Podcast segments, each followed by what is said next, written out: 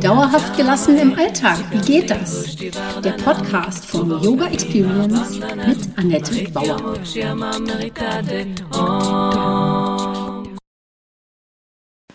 Ja, Hallöchen. Podcast Folge 15. Heute geht es um Übergänge, Tipps für den Spätsommer und den Herbst. Ich sage Hallöchen, schön, dass du da bist. Mein Name ist Annette Bauer, ich bin Yogalehrerin, Therapeutin und Coachin. Meine Vision ist es, Yoga von der Matte in den Alltag zu holen. Also mit meinen Yoga-Hacks kommst du locker durch die Woche. Und wenn du wirklich dranbleiben möchtest, komm in meine offene Facebook-Gruppe Annettes Yoga Lifestyle Hacks und hol dir Tipps und Tricks ab, wie du dauerhaft gelassen bleiben kannst. Jede Woche stelle ich eine Übung vor und freue mich, wenn sie dir im Alltag hilft. Und mein Podcast heißt genauso Yoga für dauerhafte Gelassenheit im, im Alltag. Du siehst, alles dreht sich bei mir um meine Vision, die Welt entspannter zu machen und dich auch. Heute und die nächsten zwei Male geht es äh, in einer dreiteiligen Serie äh, über das Thema Übergänge. Und heute schauen wir uns mal an, so Jahreswechsel aus ayurvedischer Sicht, ähm, allgemeine Ideen auch so zum Herbst, dann das Thema Übergänge, also in dem Fall Mind the Gap. Und dann habe ich noch ein paar allgemeine Tipps, wie man es sich muckelig machen kann. Ja, zack, es ist Herbst. Jahreszeitenwechsel und im Ayurveda unterscheidet man Wechsel äh, auch nicht, nicht nur in Jahreszeiten, sondern auch die Tagesuhr. Dann gibt es die Lebensuhr also Lebensalter dann, und die Jahresuhr. Bei uns dreht es sich heute um die Jahresuhr. Wie bei uns gibt es im Ayurveda auch den Frühling und den Herbst. Der Sommer wird allerdings in Früh- und Spätsommer unterschieden, kennen wir auch.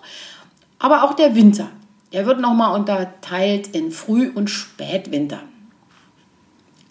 Zeitlich befinden wir uns im Herbst und nach dieser ayurvedischen Unterteilung beginnt der schon ab dem 22. August.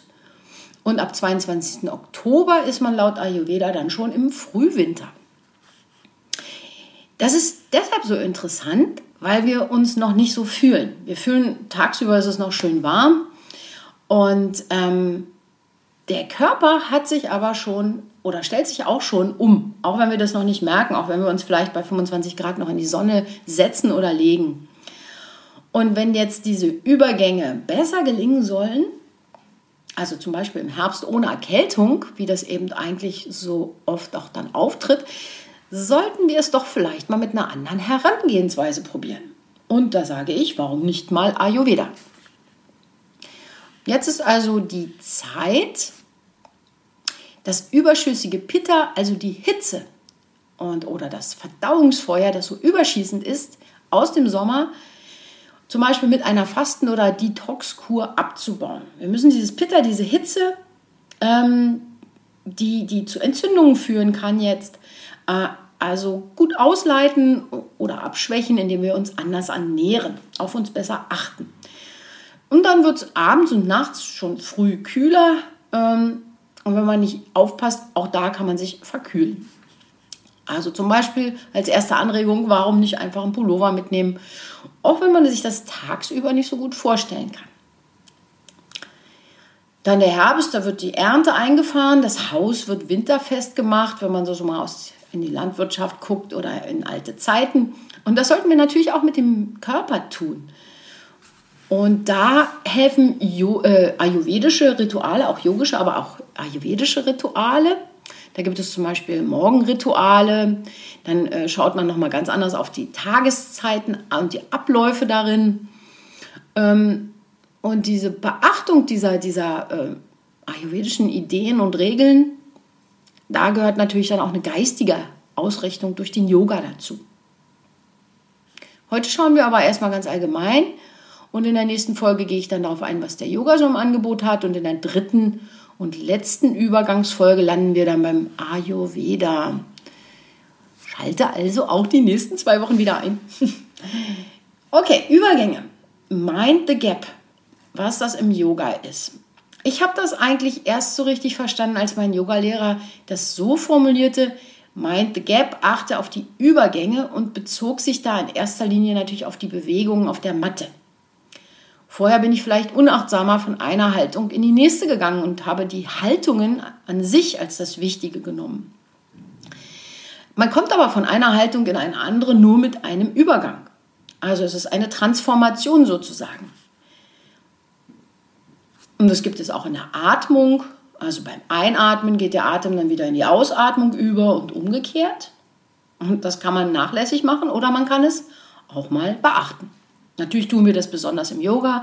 Da achten wir sehr auf die Atmung. Und dann im Leben gibt es das natürlich auch, zum Beispiel im Jahresverlauf, im Verlauf des Lebens, im Tagesverlauf. Und schwupp ist man dann eigentlich schon wieder bei den Ideen des Ayurveda, den Verlauf der Jahreszeit natürlich auch. Und du kennst auch natürlich deine eigenen Übergänge. Warum ist das so, dass es in so vielen Bereichen Übergänge gibt? Ich sage mal, weil es einfach universelle Regeln sind, die weder dem Ayurveda, dem Yoga oder dem Westen gehören. Sie sind eben universell und treten auf verschiedenen Ebenen auf. Also ist Mind the Gap etwas, das wir überall finden. Achte doch heute mal darauf, wo es überall Übergänge gibt. Also die Ampel schaltet von grün auf rot. Oder du stehst nach dem Schlafen auf, kommst vom Schlafzimmer ins Bad. Nach dem Duschen trinkst du vielleicht einen Kaffee oder was ähnliches. Du verlässt die Wohnung Tür auf, Tür zu, kommst von A nach B, fängst etwas an und beendest es auch wieder. Vielleicht unterbrichst du die Arbeit, um zu essen, nimmst dann die Arbeit wieder auf. Du verlässt die Arbeit, kommst wieder nach Hause. Und im Jahresverlauf äh, gibt es dann Feiertage, Geburtstage, den Jahreswechsel und natürlich Thema heute, Jahreszeitenwechsel. Dann gibt es Geburt, Jugend, Erwachsenenalter, Alter und den Tod. Und man kennt natürlich den bekanntesten oder die bekanntesten Wechsel sind Pubertät und Wechseljahre. Da wird es sogar, da heißt es sogar so, Wechsel. Was fällt dir noch dazu ein? Es gibt sicherlich noch so viel mehr und du hast auch ganz persönliche Daten, die für dich so Übergänge darstellen und in deinem Leben auch rückblickend dargestellt haben, wie eine Prüfung oder ein Abschluss.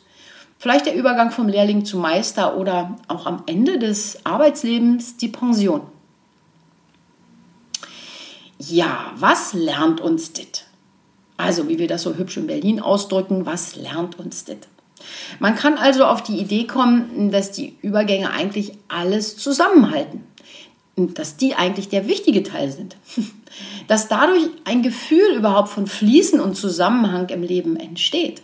Also sollten wir dann nicht mehr Aufmerksamkeit auf die Übergänge legen. Deshalb sollten Übergänge gestaltet werden. Das ist also ein ganz klarer Ansatz aus dem Yoga, Übergänge gestalten. Aber natürlich, inzwischen kennen wir das hier auch.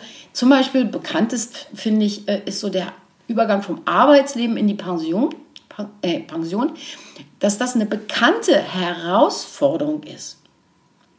Inzwischen gibt es auch dazu sogar Workshops oder Coaches, die Leuten helfen, diese Phase besser hinzubekommen. Und das ist ganz, äh, das ist super sinnvoll, weil und manchmal auch lebensrettend. Ja? Also manche Leute wissen nicht, wohin mit sich so auf einmal Full Stop.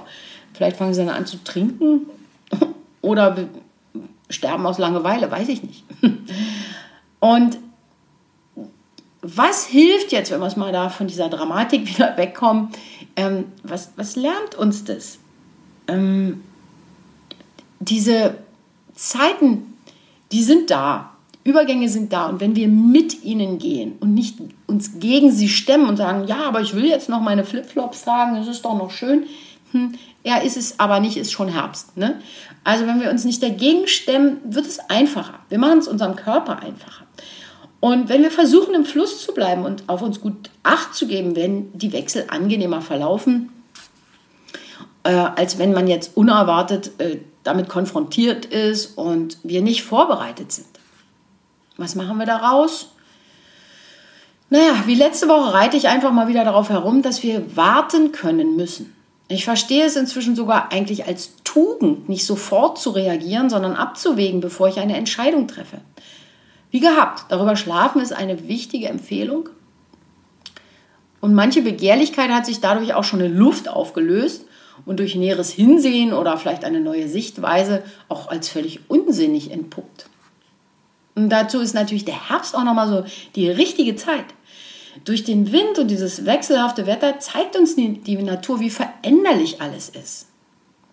Einerseits erkennt man den natürlichen Rhythmus und andererseits wird man nach einem tollen Sommer wieder auf sich selbst zurückgeworfen. Ja, das nach draußen gehen, es geht wieder zurück nach innen im Herbst. Auch die anderen verkriechen sich vielleicht auch. Die Party ist vorbei.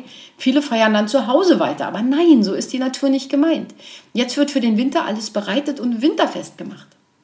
Und dann im tiefsten Winter gibt es das große Fest, um die Rückkehr des Lichts zu feiern. Gut, da sind wir jetzt noch nicht im Winter, aber früher, das sollte man trotzdem auch wissen, wurde vor Weihnachten nicht geschlemmt und Hüftgold angesammelt. Im Gegenteil. Und für das große Fest genug zu essen zu haben, wurde im Adventsmonat gefastet. Mhm. Das nannte man die Philippus-Fastenzeit, so, das nannte die Ostkirche so. Da hat man sogar 40 Tage, also sechs Wochen ab dem 14. November gefastet. Sonst gab es aber auch in der anderen Kirche hm, die Weihnachtsfastenzeit als Vorbereitungszeit für Weihnachten in der Adventszeit. Damit bereitete man sich würdig auf ein großes Fest vor und reinigte den Körper, den Geist und die Seele. Hm, kann man sich heute kaum vorstellen. Spekulatius, Zimtsterne, Glühwein auf dem Weihnachtsmarkt. Naja, das ist nicht schlimm. Wir machen es halt anders. Aber trotzdem sollte man sich dieser alten Rituale nochmal bewusst werden, dass es sie gab und dass sie auch einen tieferen Sinn haben, als jetzt nur religiöser Quatsch zu sein, sondern dass sie wirklich etwas vorbereitet haben, den Körper leicht gemacht haben, damit er äh, gut im Winter klargekommen ist. Also wenn man äh, sehr viel ungesundes Essen zu sich nimmt, dann wird man sich auch leichter erkälten.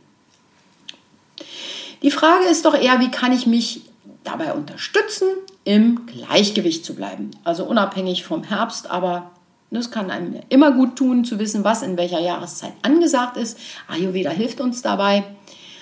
Und da gucken wir natürlich in der Herbstübergangszeit das Pitta an. Das muss reguliert werden. Das Verdauungsfeuer das ist, da ist die Hitze im Außen, wird weniger. Ähm, Pitta ist aber noch Hitze im Körper. Und das schauen wir uns in diesen drei Folgen also genauer an.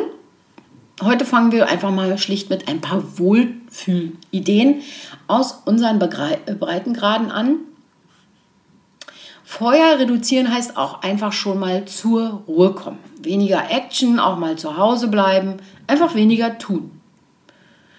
Probier es mal mit Gemütlichkeit, mit Ruhe und Gemütlichkeit jagst du den Alltag und die Sorgen fort.